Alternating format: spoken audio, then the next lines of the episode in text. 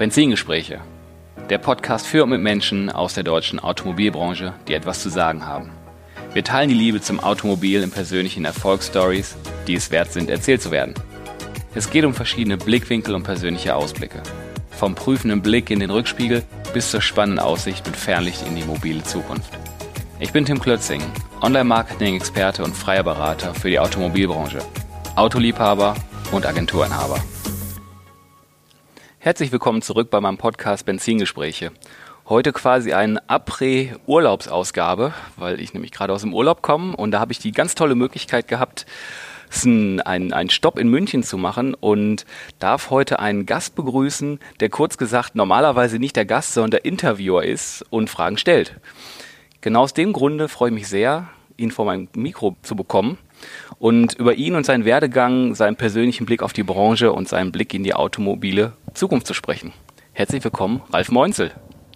Ja, hallo Tim, freue mich, dass ich heute dabei sein darf. Ja, prima. Ich freue mich, äh, dass das so äh, relativ schnell jetzt geklappt hat und dass wir mal sprechen können. Ja, mega. Ralf, du hast die Autobranche im Blick wie kaum ein anderer.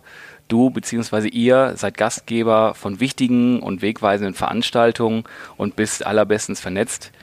Wie ich Oliver Bohn zuletzt auch zu Beginn fragte, wie ist die allgemeine Stimmung im Autohandel da draußen?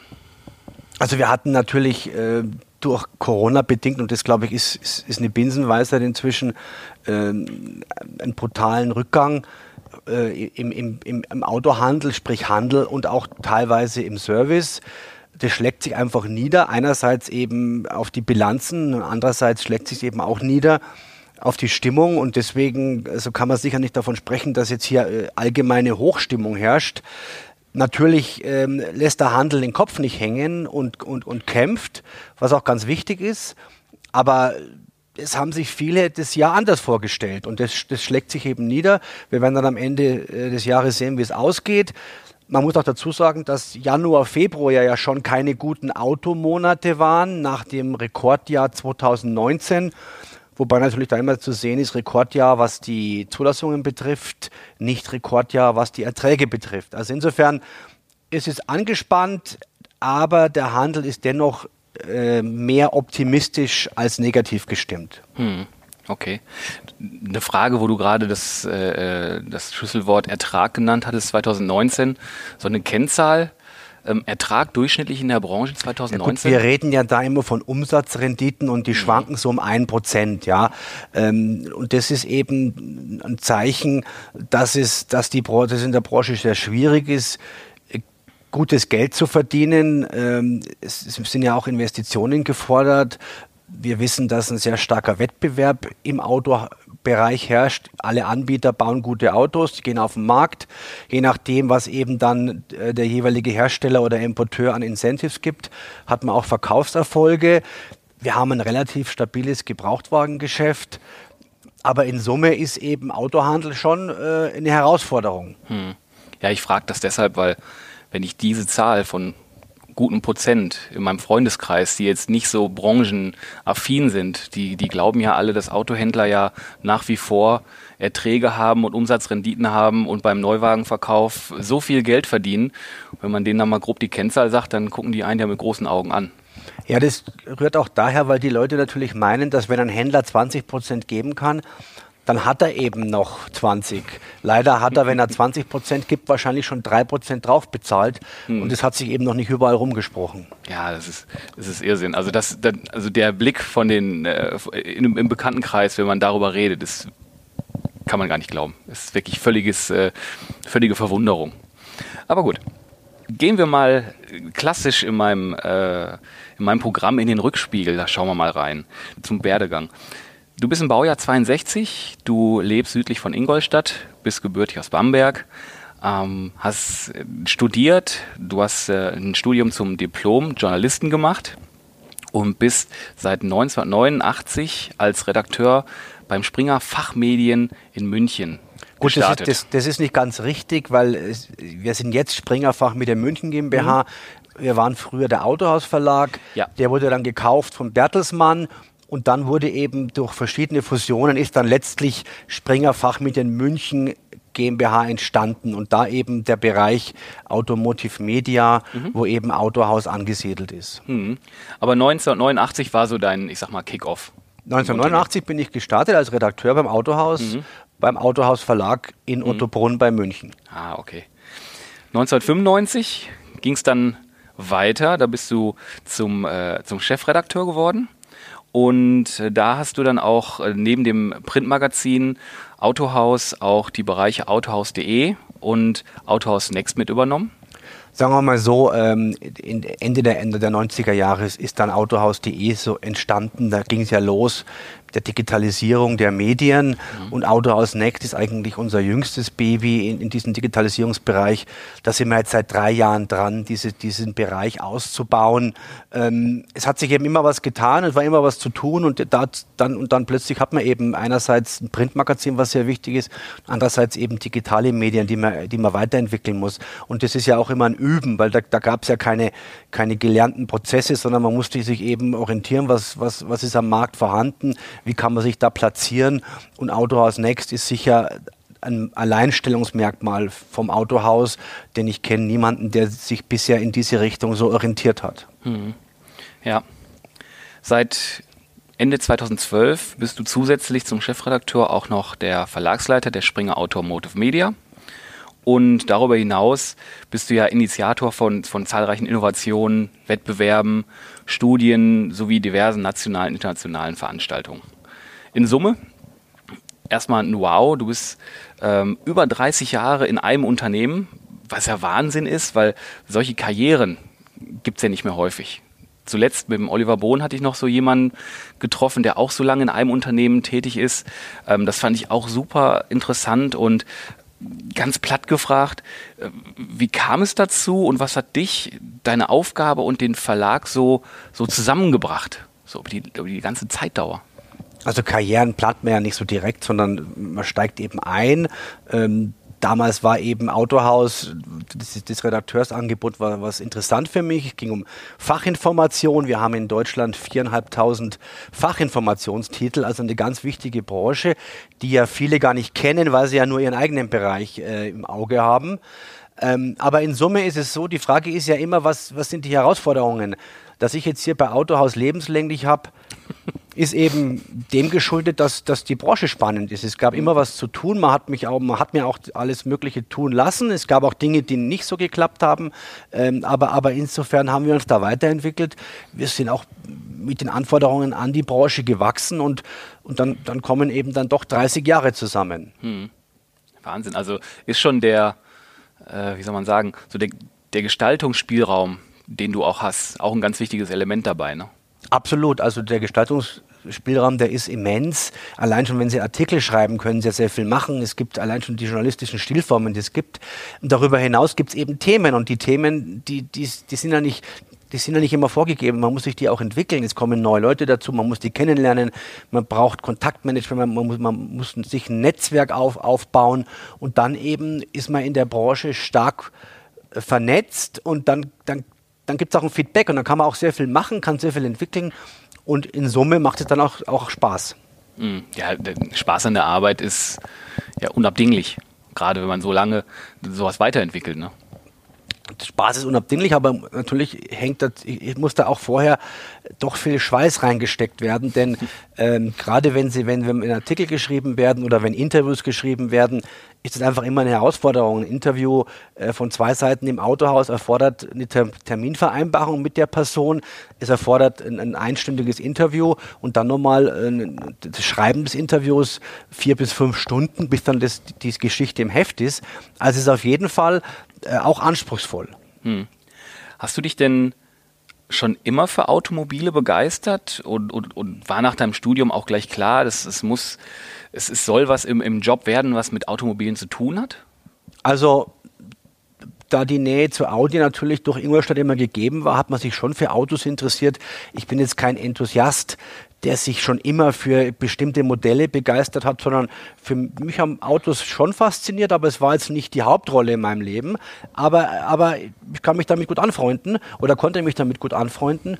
Und nach dem Studium wollte ich was mit Journalismus zu tun haben. Und da war natürlich die Automobilbranche auch dann die erste Wahl. Äh, ja, und dann ist es eben Autohaus geworden. Okay. Ist man denn, jetzt muss ich fragen, weil ich ja gar nicht aus der Ecke Ingolstadt komme, ist denn, wenn man aus der Ecke Ingolstadt kommt, das erste Auto automatisch ein Audi? Nein, das erste Auto äh, war ein Renault 4. Äh, gut, man muss, man muss immer schauen, die Entwicklung von Audi äh, hat sich ja auch äh, in, den letzten, in den letzten Jahrzehnten ganz anders, da, da, zur Premium-Marke ist man ja erst geworden und man hatte nicht immer unbedingt deswegen ein Audi auf dem Schirm, sondern du hast halt das Auto genommen, was eben gerade günstig war oder was die Eltern dir bereitgestellt haben. Und das war nicht immer ein Audi, aber man bekam halt einfach viel mit, ja, was da war, die Ölkrise zum Beispiel, ja, äh, und, und so weiter. Und das hat natürlich schon geprägt. Hm. Okay.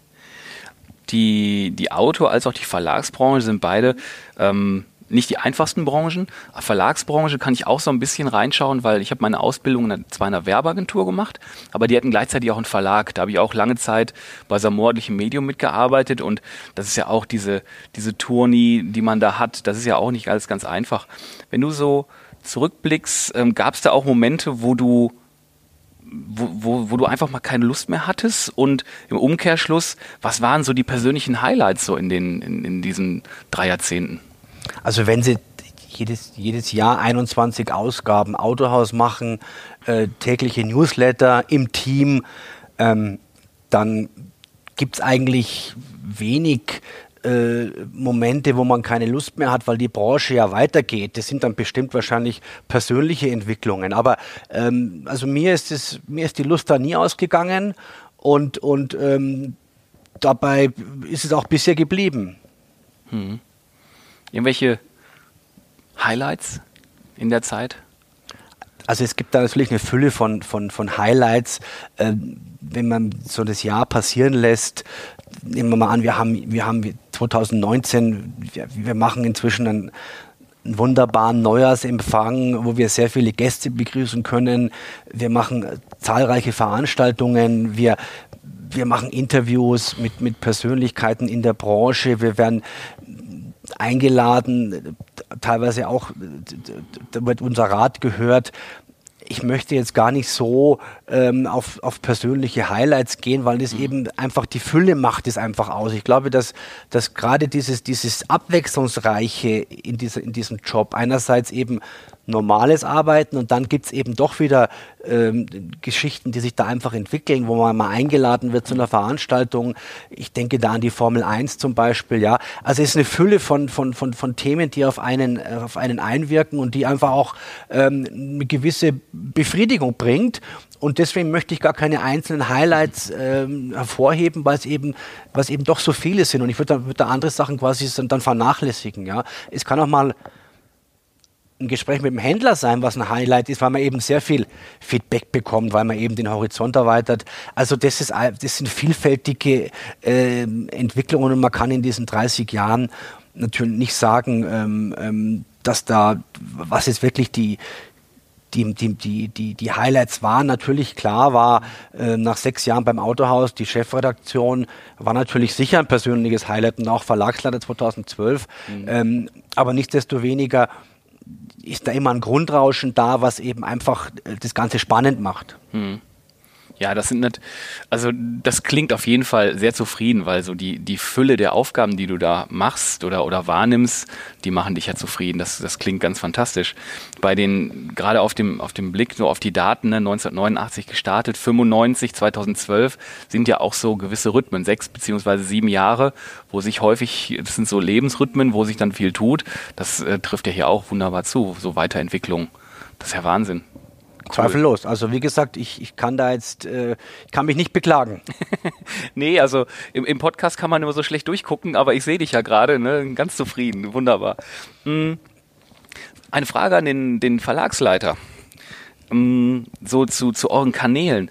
Sind, äh, sind eure digitalen Kanäle, autohaus.de, Autohaus Next, die Newsletter, ein Podcast macht ihr auch seit neuestem, inzwischen genauso reichweitenstark wie die, die klassischen Printtitel? Kannst du das beurteilen? Gut, es ist immer natürlich ein Thema reichweitenstark. Da wird ja gezählt. Also da, es wird ja. gezählt die Auflage, es wird gezählt, ähm, wie viele Newsletter-Abonnenten ich habe, es wird gezählt, wie viel machen, äh, mhm. öffnen Autohaus Next, ähm, wie viel hören unseren Podcast oder wie viel schauen unsere Online-Seminare an. Ähm, ähm ich glaube, dass es einfach eine Kombination ist. Ich glaube an die friedliche Koexistenz der Medien, sprich wir werden weiterhin Print haben, weil das eben seine Vorteile hat. Wir werden natürlich das ganze, den ganzen digitalen Bereich weiter ausbauen, weil man eben eine wahnsinnige Nutzbarkeit hat. Das nennt sich ja Disponibilität. Ähm, und die ist einfach, das, das sind die digitalen Kanäle einfach vorn im, im Vergleich zu den Printtiteln. Andererseits natürlich ist ein Printtitel ein Titel, also ein Heft, den man mitnehmen kann. Man kann es zwischendrin mal lesen. Man kann, man muss nicht da jetzt äh, einen Online-Empfang haben. Man kann es äh, auf der Toilette lesen. Äh, mhm. also es gibt Möglichkeiten einfach, mhm. ähm, die auch da vorhanden sind. Und deswegen, wie gesagt, wird es beides geben. Natürlich ähm, hat ein, ein Ausschlag gibt vor allem diese digitalen Kanäle, sie sind ja in der, in der Regel erstmal kostenlos. Ja? Also diesen, der Autor als Newsletter, der kostet ja nichts.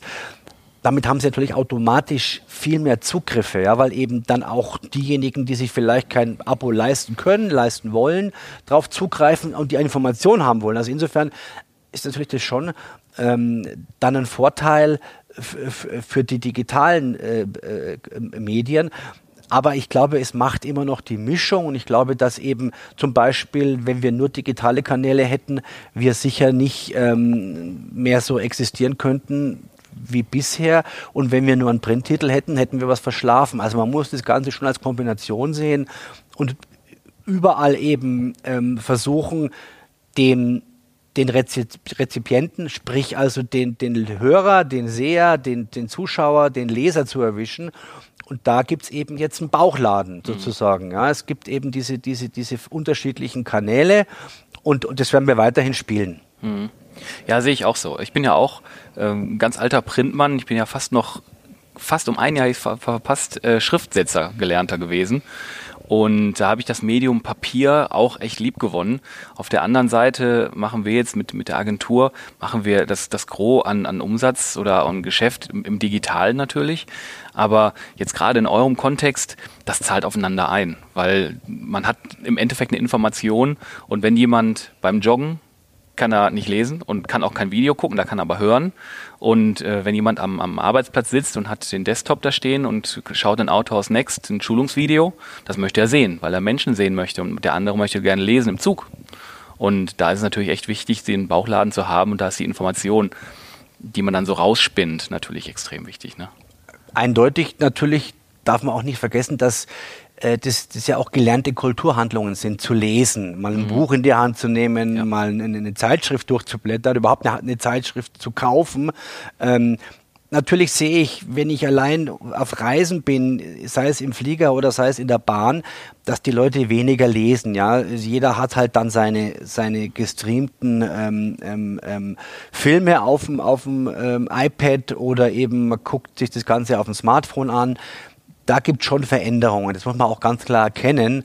Ähm, wir natürlich sind ja eine, eine, eine, eine, Branche, die sozusagen jetzt nicht, ähm, die also noch, wo noch sehr viele Leute auch ähm, einfach lesen. Und das wird sich wahrscheinlich ändern mit neuen Generationen, die eben vielleicht dieses, dieses, dieses Nutzen von Zeitschriften und Zeitungen gar nicht mehr gewohnt sind. Ja? Mhm. Und dann natürlich wird, könnte durchaus sein, dass diese Printtitel verschwinden. Aber das ist ein Thema, mit dem ich mich nicht beschäftigen muss, weil ich es nicht mehr erleben. Hm.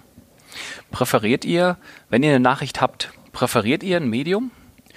Ja, das ist natürlich, wir sind Journalisten und ähm, das, was ist das Wichtigste von der Meldung, wenn sie eben, wenn sie eben frisch ist, die sind ja leicht verderblich, so wie Neuwagen übrigens, dann wird natürlich die Meldung zunächst mal per autohaus.de rausgeschickt und am besten per Eilmeldung. Das ist einfach so, die Leute wollen eben solche News, wenn sie da sind, auch sofort lesen. Und damit ergänzt sich dann eben auch das Medium. Weil wir haben einerseits eben dann äh, wichtige Meldungen oder, oder eben auch interessante Meldungen, das kann man immer nicht so genau definieren.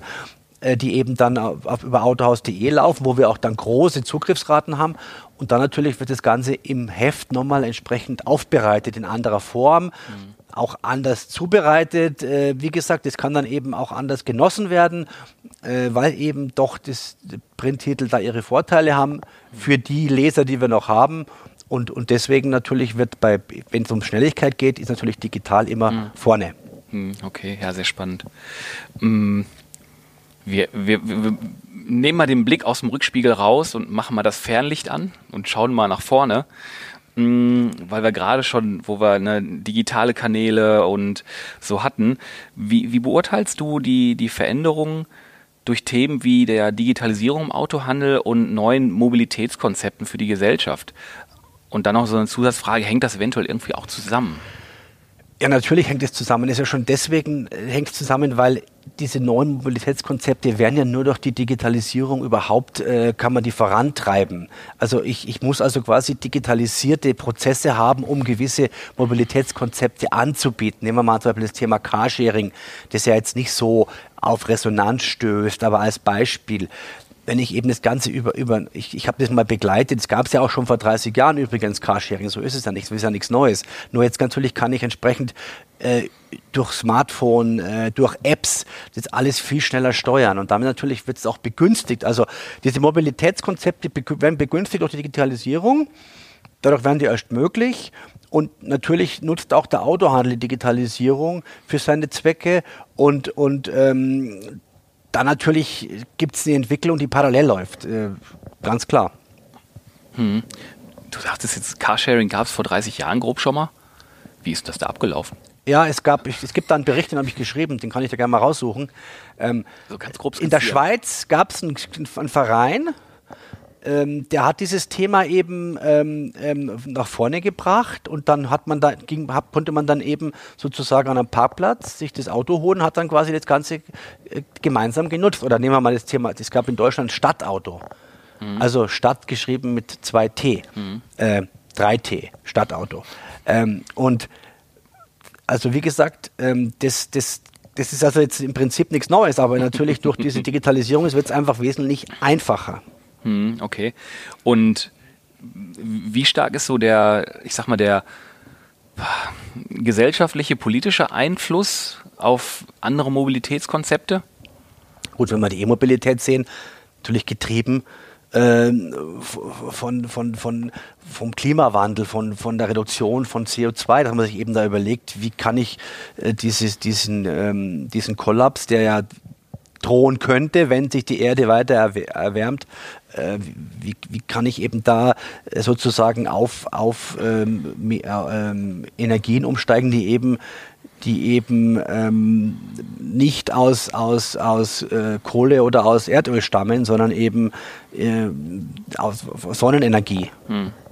Äh, oder was auch, was auch, was, was, also das ist ähm, sicher ein Thema, was die Mobilität antreibt oder auch was eben die Mobilität beeinflusst. Hm.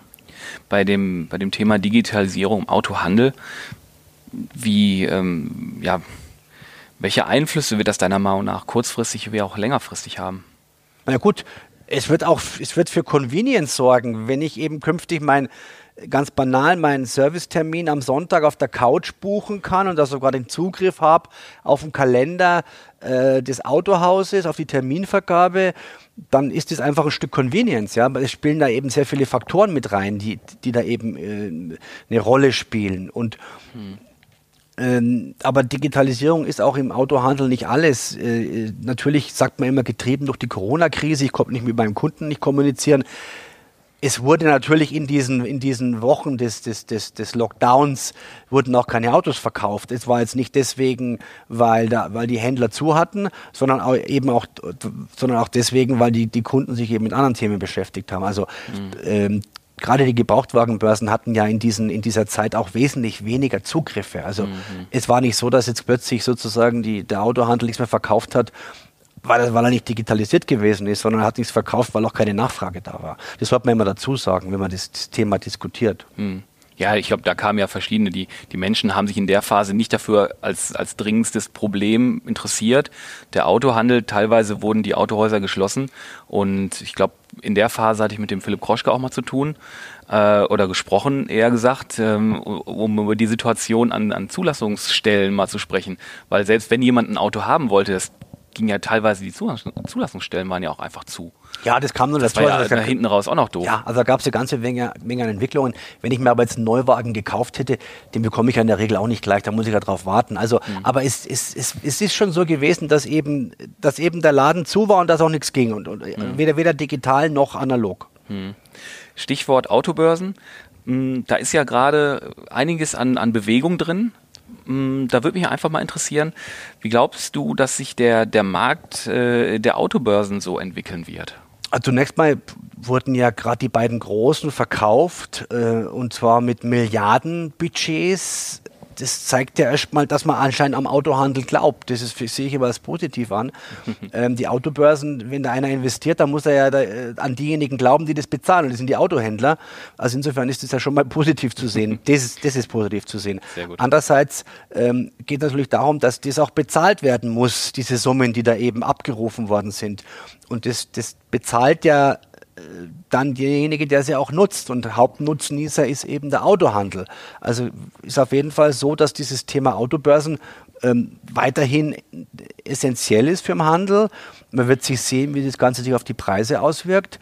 Aber, aber ähm, es gab ja jetzt auch zwei Neugründungen von, von, von, äh, von unabhängigen Autobanken, die jetzt auch da am Markt sind. Also nach langer Zeit, wir hatten ja mal so 12, 15, 20 Gebrauchtwagenbörsen vor 20 Jahren, dann wurden, das hat sich dann quasi auf zwei, drei, vier konzentriert. Und jetzt eben ist da wieder ein bisschen Schwung reingekommen in diesen Bereich. Das heißt, es tut sich am Markt mehr. Aber letztlich natürlich ist der Gebrauchtwagen, die Gebrauchtwagenvermarktung ohne Autobörse nicht möglich da kommt eben dann dieser Convenience-Gedanke. Ja. Früher hatte man Anzeigen, kann man sich gar nicht mehr vorstellen, wie dick die DRZ damals gewesen ist äh, oder wie die FAZ. Wenn du die FAZ damals gelesen hast, dann hast du ja erstmal A, den Stellenteil mit 40 Seiten rausgenommen, weil du hast keine Stelle gesucht und dann hast du nochmal die 50, 30, 40 Seiten rausgenommen für Gebrauchtwagen oder für fast Gebrauchtwagen, für, für, für, für Vorführwagen, für alles, was da eben drin war, wenn du kein Auto gebraucht hast. Und den Rest war dann noch ein Drittel, was du hast nutzen können. Also ähm, das hat sich schon geändert, aber eben ist, ist eben die Anbandlung der Geschäfte nach wie vor wird, wird, wird über Börsen ablaufen. Hm. Wenn da jetzt die äh, beiden großen Börsen gerade für äh, im Ruhrgebiet, sag mal, für teuer Geld verkauft worden sind und eigentlich kurz davor noch neue Player ähm, an den Markt gehen, dann ist ja der Glaube von Investoren ja schon sehr stark darauf, dass die beiden Hauptakteure die Hauptakteure bleiben. Ne? Das nehmen die auch sicher an. Es gab ja noch eine Neugründung, die habe ich jetzt gar nicht erwähnt, ähm, die eben herstellergetrieben ist. Mhm. Ähm, also da ist was Bewegung angekommen. Natürlich auch getrieben durch eine gewisse Unzufriedenheit im Handel, dass eben die Preise da oft eben äh, nach Meinung des Handels zu stark gestiegen sind. Ähm, und das natürlich gibt dann auch entsprechende ähm, Chancen für Neuentwicklungen.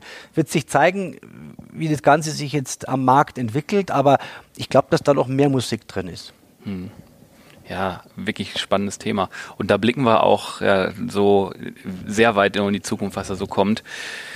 Bis dahin, so hier sind so meine Fragen erstmal so meine Hauptfragen so durch. Und ich würde ganz gern mit dir in meine Abschlussfragen einsteigen. Die sind äh, in meinem Podcast immer gleich, wobei da jetzt noch eine hinzugekommen ist. Äh, das wird sehr spannend. Und zwar erstmal, was glaubst du, erwartet die Autobranche in drei bis fünf Jahren ähm, betroffen Handel, Hersteller? Handel und Hersteller. Ja, es ist immer schwer, über die Zukunft zu reden, weil man weiß ja nicht, wie sich entwickelt sozusagen. Ja, ähm, also deswegen ist es, es gibt natürlich da andere, ähm, äh, die das genau wissen, wie sich entwickelt. Also zunächst mal sind natürlich drei Jahre kein, oder drei bis fünf Jahre keine lange Zeit. Ähm, ich glaube, dass sich natürlich die Konsolidierung wird sich fortsetzen. Ähm, die großen Gruppen werden sicher noch weitere Fahrzeug, also noch weitere Händler übernehmen. Das ist einfach der, ähm, die, eine Entwicklung, die sich, da, die sich da abzeichnet. Ich bin auch sicher, dass künftig in den großen Metropolen ähm, die, die einzelnen, die Autohändler, die da jetzt sitzen, eventuell vielleicht sogar übernommen werden. Es gibt da ja den Marktführer Volkswagen, die hat das Konzept, was, was da inzwischen entwickelt worden ist, ähm, mit der VGRD, also die haben ja schon 100 Händlerbetriebe, die sie entsprechend auch äh, führen können und das beweisen sie auch. Und da wird sicher in den Metropolen noch was passieren, dass der eine oder andere dann vielleicht sogar noch ähm, Mitglied der VGRD wird und dann eben natürlich, also Volkswagen Retail ist es und dann eben ein Part vom, von Volkswagen Retail ist. Das glaube ich, wird sich sicher, wird, da wird sich sicher, da wird sich sicher noch was tun. Ähm, darüber hinaus wird es weitere neue Player am Markt geben. Bisher haben die, die E-Mobil-Anbieter zum Beispiel, also die aus, die aus China kommen, ähm, sicher noch nicht committed für den Handel. Äh, man glaubt da ja immer noch, dass man über Online-Vermarktung, wie es Tesla macht, weiterkommt, weil man ja scheinbar diesen teuren Vertriebs, diese teuren Vertriebskosten sparen will. Das wird sich erst nur zeigen, ob man da ohne Händler auskommt natürlich, wenn das Ganze, wenn, was ich aber nicht glaube, wenn, wenn der Kunde doch verstärkt Neuwagen, auch teure Neuwagen direkt übers Netz kauft, kann es durchaus sein, aber ich glaube, dass der, der Kunde weiterhin den persönlichen Kontakt zum Händler schätzt. Und damit wird es eben immer Händler geben. Es wird immer Händler geben, die, die am Markt sich behaupten, die, die, die wissen, wie das Geschäft geht, die eben auch mehr oder weniger ihrem Lieferanten, sprich Hersteller, Importeur Paroli bieten können bis zu einem gewissen Grad. Und es wird auch spannend bleiben, denn es wäre doch traurig, wenn wir nur noch einen Direktvertrieb hätten und nur noch Hersteller, die die Autos verkaufen, ähm, dann wäre die, die, die Wüste doch äh, äh, eigentlich ziemlich öde. Und das, glaube ich, passiert überhaupt nicht. Damit muss man uns gar nicht beschäftigen. Aber es gibt natürlich für, den, jeden, für jeden Händler persönlich und das ist eigentlich das Thema, was, was die Branche, was, den, was den Händler auch äh, beschäftigt, persönliche Entwicklung. Ja, der eine muss übergeben, sein, Vater, sein, sein, sein, sein Geschäft an einem, an einem Nachfolger, hat vielleicht keinen Nachfolger. Also braucht er jemanden, der es übernimmt. Ähm, ein anderer möchte wachsen, ein anderer ist mit seiner Marke nicht zufrieden. Da ist ja so viel, so viel Spielraum oft, ja, dass, das, dass, das, dass diese Entwicklungen sich immer ähm, dass, dass immer da eine Entwicklung drin ist und man immer am Markt bleiben muss. Und ähm, es gibt Marken, die, die laufen jahrelang super und plötzlich haben sie ein kleines Problem.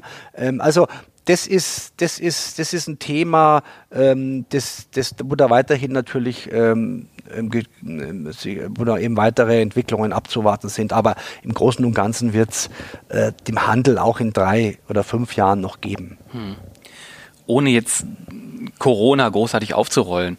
Glaubst du, dass der, ich nenne das jetzt mal Corona-Effekt, wie so ein Brennglas wirkt, wo sich manche Entwicklungen jetzt äh, dramatisch beschleunigen, dramatisch weiß ich nicht, beschleunigen? Ja gut, die Frage ist, die, was für Entwicklungen? Entwicklungen zu dass eben künftig mehr, dass eben künftig bestimmte, äh, dass die Branche, dass eben, dass eben die größeren, die großen Händler noch größer werden oder eben, dass kleinere Händler oder Händler, die eben finanziell äh, weniger stabil sind, aus dem Netz fallen. Solche Sachen wird es natürlich richtig, äh, wird natürlich geben.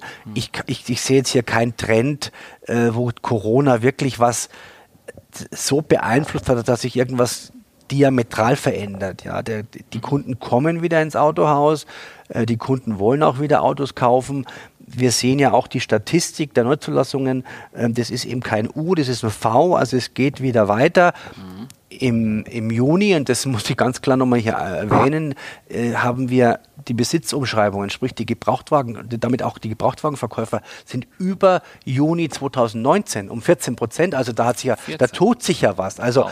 es ist nicht so, dass da jetzt nichts geht, mhm. ähm, sondern ähm, natürlich hat es Auswirkungen weil eben zwei Monate nichts verkauft worden ist und wenig und wenig, wenig in der Werkstatt los war. Mhm. Das, das, ist, das ist ein wirtschaftliches Thema. Dass der eine oder andere sich jetzt mehr Gedanken macht, wie kann ich den Kunden online mehr abholen, das Thema hat man ja auch schon im letzten Jahr und hat man, im, im, hat man auch im Frühjahr, ähm, aber es wird sich sicher beschleunigen. Also, dass jetzt hier direkt ein, ein Ausfluss gibt, dass eben der Autohandel eine gewisse Richtung einschlägt wegen Corona, das kann ich nicht erkennen. Hm, okay. Was, welche ist denn deiner persönlichen Meinung nach aktuell so die, die innovativste Entwicklung im Autohandel? Also das Thema ist, ist, ist, ist innovativste Entwicklung im Autohandel es gibt eine Reihe von, von Entwicklungen und es gibt sehr viele Händler, die sehr gute Ideen haben und die sehr innovativ sind. Also ich, ich möchte mich jetzt hier gar nicht auf irgendwas äh, konzentrieren, weil ich dann den anderen eben quasi sozusagen äh, äh, Unrecht tun würde. Ich glaube, dass, dass die, die Fülle, die da an, an Entwicklungen vorhanden ist, einfach ja, für sich spricht und, und das ist ja auch unser Fundus im Autohaus und auf autohaus.de, dass wir eben über diese Sachen berichten, aber ich kann jetzt von einer innovativsten Entwicklung ähm, da da kann ich mich auf nichts äh, äh eigentlich kann, da sehe ich nichts, wo ich sagen muss, das, das würde ich genau auf dieses Thema eingrenzen. Hm. Ganz kurz, weil es mir gerade noch einfällt zu den letzten beiden Fragen. Äh, Ende letzten Jahres hattet ihr eine Veranstaltung, äh, die hieß äh, Autohandel 2025, ja, war der Titel. Der Zukunftskongress. Ganz genau das war ein ganz tolles, also das war ein ganz toller Kongress. Der war also vom, vom Inhaltlichen her und der hat auch ganz toll in die Zukunft geschaut.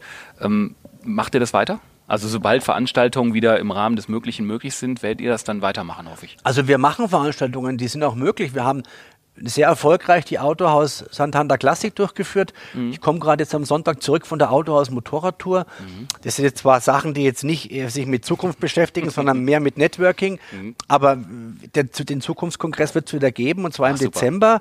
Ähm, wir, die Akademie ist gerade dabei, eben sich wieder aufzustellen, natürlich entsprechend mit, mit Hygienekonzepten, die gefordert werden. Also wenn es nach uns geht, dann laufen wir wieder in Richtung ähm, ähm, Volldampf.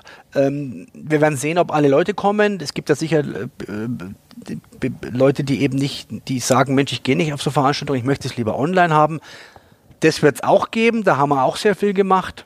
Hm. Aber ich glaube, dass wir das Thema weiter spielen müssen und wollen, weil es eben auch spannend ist, wenn man mit den Praktikern eben äh, gemeinsam äh, sozusagen, wenn man, wenn man Praktikern eben die neuesten Entwicklungen vorstellen kann und eben dann auch äh, Perspektiven geben kann, wo die Zukunft oder die nahe Zukunft äh, hingeht. Hm. Also ich, ich würde sogar noch sagen, sollten also ihr solltet das machen, weil ich war da, ich durfte da Gast sein und ähm, ich fand den Inhalt super und der hat auch wirklich genauso in die Zukunft geschaut, so ein Horizont von fünf Jahren, das war wirklich total gut. Die, äh, die, die Redner waren gut, die haben es gut beleuchtet und was ihr da, glaube ich, das erste Mal gemacht habt, das Barcamp am Anfang, ja. wo man sich so verschiedene Themen äh, individuell rauspicken konnte.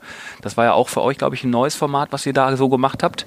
Das fand ich auch extrem gut, weil das einfach auch so so ein offenes Format ist, wo, wo jeder Teilnehmer nicht so gezwungen ist, das und das und das zu machen, sondern ein Kann-Format. Ne? Ich möchte das, ich kann das.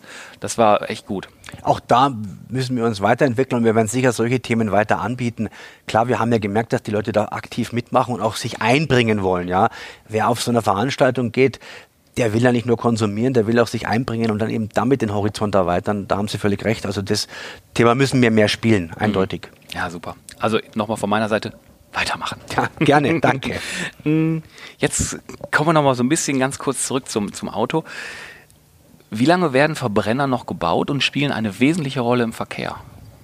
Also, muss man ganz klar sagen, wir stehen mit der E-Mobilität am Anfang und viele sagen, dass es eine Brückentechnologie ist. Äh, aufgrund der ganzen Einschränkungen, die damit verbunden sind. Ähm, und schauen Sie, wir haben einen Fuhrpark von 40 Millionen. Äh, wir haben jetzt einen geringen Marktanteil von, von E-Mobilen. Tesla hat im ersten Halbjahr in Deutschland einen Marktanteil von 0,4 Prozent erzielt und hat zwischen 5.000 und 6.000 Autos verkauft. Also ähm, vor was reden wir? Ja, also das, das, das, die Diskussion ist eigentlich mühselig, weil wir äh, noch weiter äh, mit diesen Fahrzeugen, jetzt sagen wir mal, fahren müssen, unter dem Aspekt, dass wir eben hier ähm, die, dies, das Erdöl verbrennen. Ähm, aber das, das ist eben auch ein Thema, das, das wirtschaftlich erforderlich ist und das eben auch die Gesellschaft antreibt. Ähm, es wird sicher dann irgendwann mal eine andere Entwicklung geben. Ah, viele setzen ja auf die, auf die Brennstoffzelle, äh, entsprechend mit Wasserstoff. aber das, das, wird, das, wird sich, das wird sich, solche Zyklen ähm, entstehen nicht kurzfristig, sondern es dauert Jahrzehnte, bis das Ganze dann eben äh, sich verändert. Aber es verändert sich, ja. Mhm. Äh, das jetzt den, den, persönlich einen betrifft oder nicht, das ist, das sei mal dahingestellt. Und natürlich kommt beim Auto immer die Emotion rein. Ich habe jetzt gestern gelesen, da gibt es jetzt einen, einen, einen Tesla Owners Club äh, wo sich eben diejenigen treffen, die eben äh, E-Mobil fahren und dann eben die Technik der, den Leuten näher bringen wollen. Das ist der, die Absicht von diesem Club. Finde ich toll, mhm. kann man alles machen. Ähm, das, das ist eben auch, bringt eben auch das Auto mit sich, Emotion. Und, und natürlich wird dann auch entsprechend emotional diskutiert ob man sich immer über die, an der Diskussion beteiligen muss, dass das E-Mobil, dass das E-Mobil eben mit, mit, mit Kohlestrom äh, beheizt wird, äh, das wissen wir alles und, und ähm, aber es, es ist einmal ein neuer Versuch. Ich habe am Sonntag jetzt bin ich zurückgefahren von der, von der Motorradtour, nicht auf dem Motorrad, weil ich hatte vorher noch Termine, sondern eben mit dem E-Mobil. Mhm. Ich musste dann eben dieses, dieses, dieses neue E-Mobil, was ich mir vorher von einem Händler geholt habe, ähm, musste ich eben auch laden und dann wartet man halt 40 Minuten, bis das Ding voll ist. Äh, da kann man jetzt drüber streiten. Natürlich kann man sich daran gewöhnen. Also insofern, insofern, aber die hm. Thematik stellt sich letztlich für mich nicht, weil ich bin davon überzeugt, sieht man mal das e sieht man das E-Mobil als Alternative zum bestehenden Angebot, dann ist es okay und, und mehr oder weniger ist es auch nicht.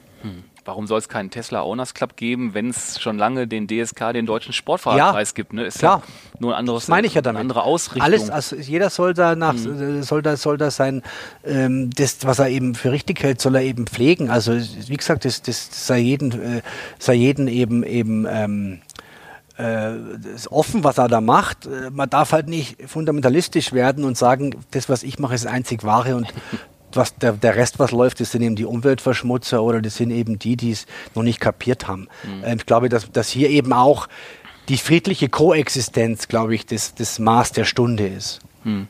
Jetzt haben wir häufig äh, den, den Namen Tesla im Mund genommen.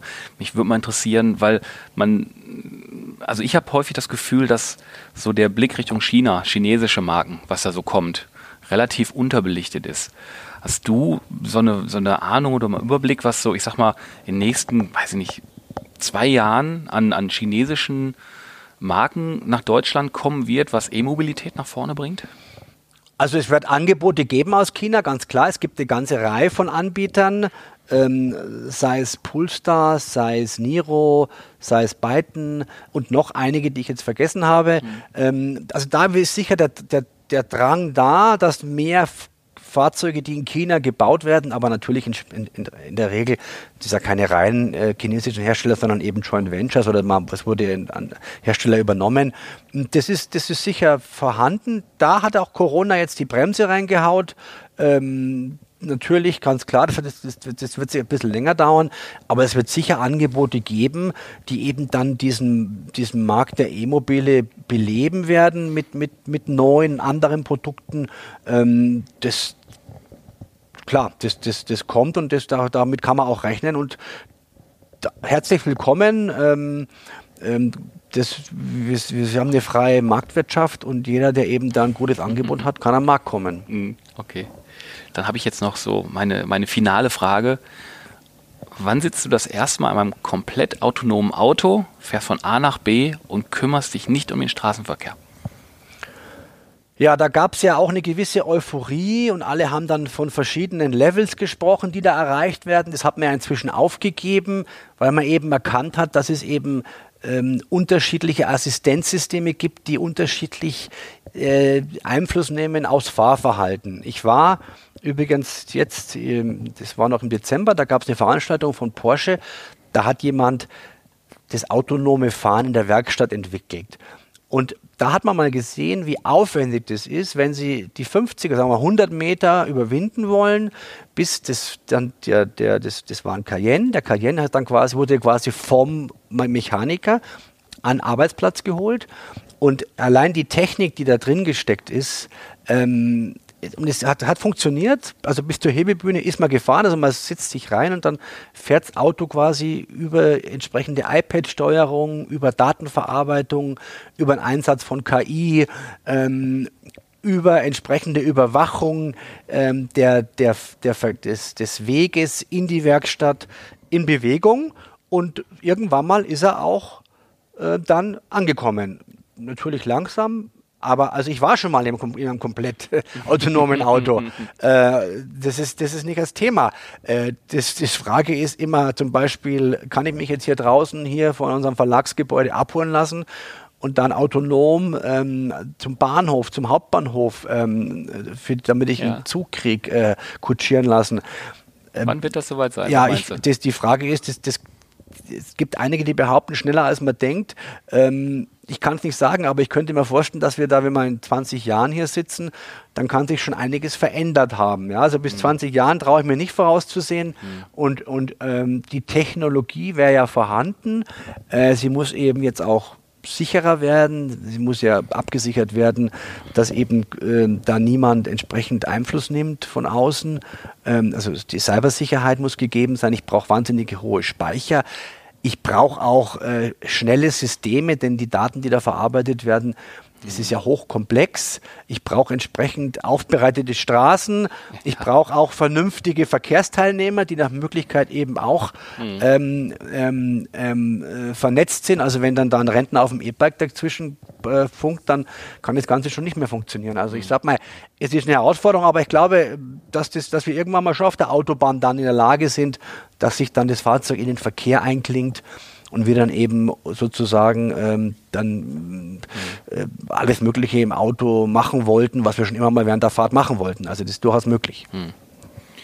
Ja, Ralf, vielen lieben Dank, dass, äh, dass du mir hier so Rede und Antwort gestanden bist. Da waren ganz, ganz interessante Ausblicke bei, ähm, die mich auch wieder weitergebracht haben, wo ich was gelernt habe. Vielen lieben Dank für deine Zeit und ich hoffe, dir hat es auch ein bisschen Spaß gemacht. Ich denke aber schon. Tim, es war mir ein Vergnügen. Herzlichen Dank und alles Gute. Alles klar. Dann verabschieden wir uns und wir hören uns demnächst wieder. Tschüss, macht's gut. Ciao.